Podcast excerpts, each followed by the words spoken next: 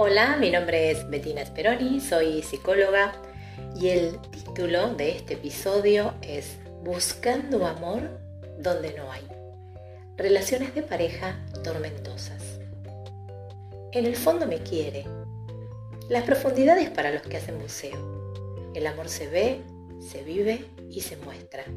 Ni se hunde, ni te hunde. El amor se ve, se manifiesta, se muestra, está ahí. No hay que ir a buscarlo en ningún sitio. Y menos aún al fondo de ningún lado. En este episodio reflexionamos sobre aquellas relaciones de pareja que no funcionan, que dejaron de funcionar hace mucho tiempo, si es que alguna vez funcionaron. El darse cuenta de estar en una relación que solo genera sufrimiento es el primer paso para poder salir de la misma. Y el darse cuenta es consecuencia de empezar a observar la relación de pareja sin autoengaños. Desde la teoría parece fácil. La teoría plantea observar nuestra relación de pareja sin engañarnos acerca de lo que vemos. El tema es que este observar, la mayoría de las veces, genera mucho dolor y tristeza, como fruto de la desilusión y del duelo por la pérdida de la pareja que deseábamos tener.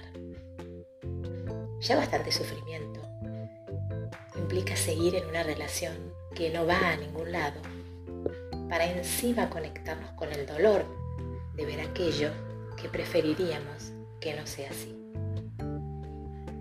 Es aquí donde muchas personas optan, a veces sin ser conscientes de ello, por no ver, entre comillas, lo que realmente sucede en la pareja. Es como una defensa, una forma de negación que permite seguir adelante Claro que esto, lejos de solucionar el problema, lo intensifica. La mayoría de las veces, por no decir siempre, las soluciones intentadas forman parte del problema. Les comparto una historia. Los nombres son ficticios. María tiene treinta y pico, está separada de Manuel desde hace algunos meses y con una orden de alejamiento. Es decir, él no puede acercarse al domicilio de ella. La denuncia fue erradicada por violencia física. Manuel quiere volver con ella, le dice que va a cambiar y ella juega con la idea de darle una nueva oportunidad. Tienen una hija muy pequeña en común. María y Manuel se casaron siendo muy jóvenes. Ella vio en el matrimonio una salida para huir de una familia donde había violencia. Al poco tiempo de estar casados, Manuel ejerce violencia física sobre ella. Entonces, ella decide dejarlo. Se refugia en casa de algunos familiares, donde se presenta Manuel, diciéndole que la ama, pidiéndole por favor que lo perdone y jurándole que esto nunca más va a volver a pasar. María lo perdona y vuelven a convivir. María trabajó y trabaja desde siempre. En el caso de Manuel son más los momentos de desempleo. Manuel tiene problemas de alcoholismo que no reconoce y que lo llevaron a pasar durante gran parte de su vida matrimonial más tiempo en el bar rodeado de conocidos que con María. Al hacer un repaso sobre su relación con Manuel, María se quiebra, llora y dice que fue más lo que sufrió junto a él que lo que disfrutó. No salíamos, yo trabajaba todo el día y él se quedaba bebiendo en el, en el bar. María dice que ya no lo quiere tanto como antes, pero que es el padre de su hija y cree que esta vez sí va a cambiar. A lo largo de los 15 años de relación hubo en reiteradas ocasiones episodios de violencia física de Manuel hacia ella la hija de ambos es muy pequeña y María no quiere que crezca en un hogar donde hay violencia, motivo por el cual, sumado al, cansancio por todo lo vivido junto a él, es lo que le ayuda a realizar la denuncia por violencia y malos tratos.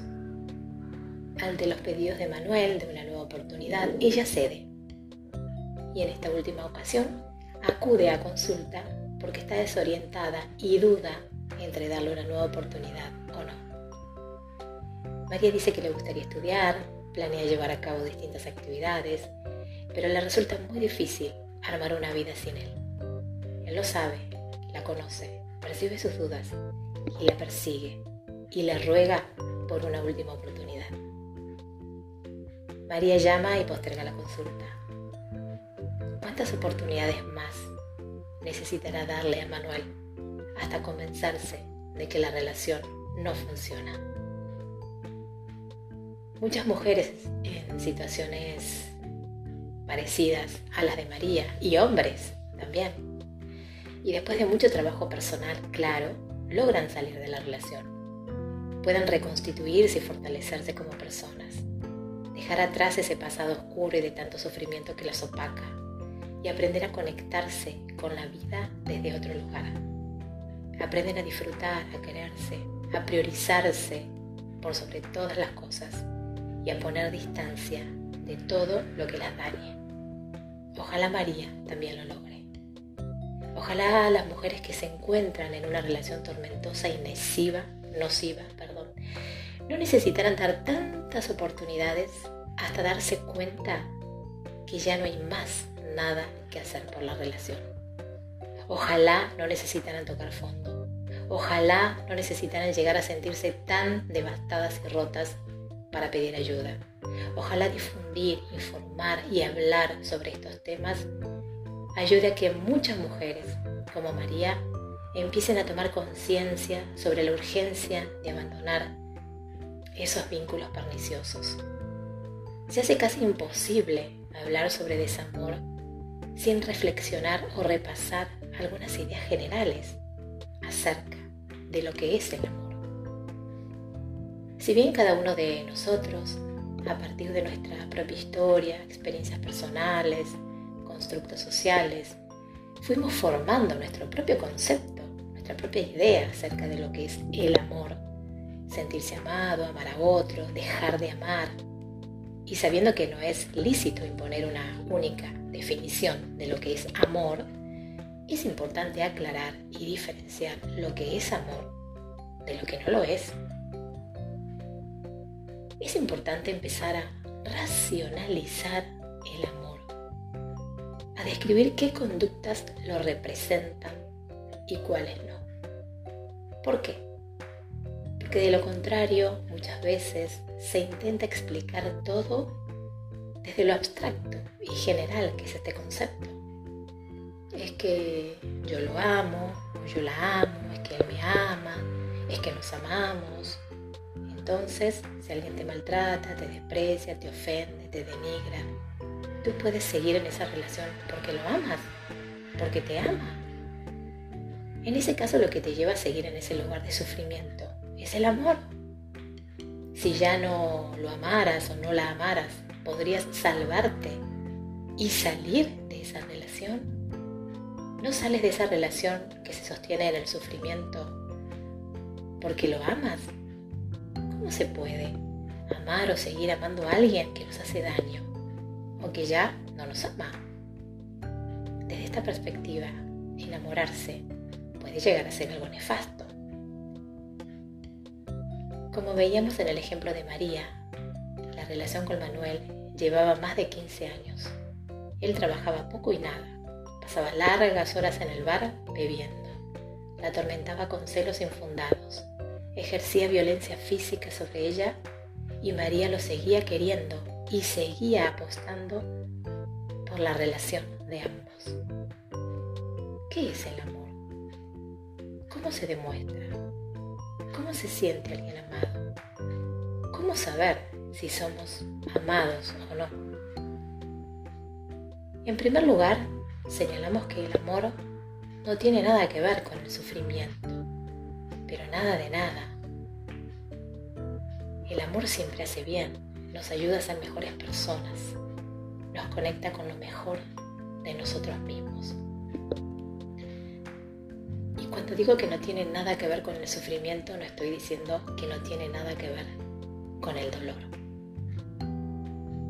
Quien te ama procura tu bienestar, busca acompañarte, te cuida, te respeta. Si por alguna razón y sin darse cuenta hizo o dijo algo que pudo haberte herido, al darse cuenta le dolerá lo mismo que a ti.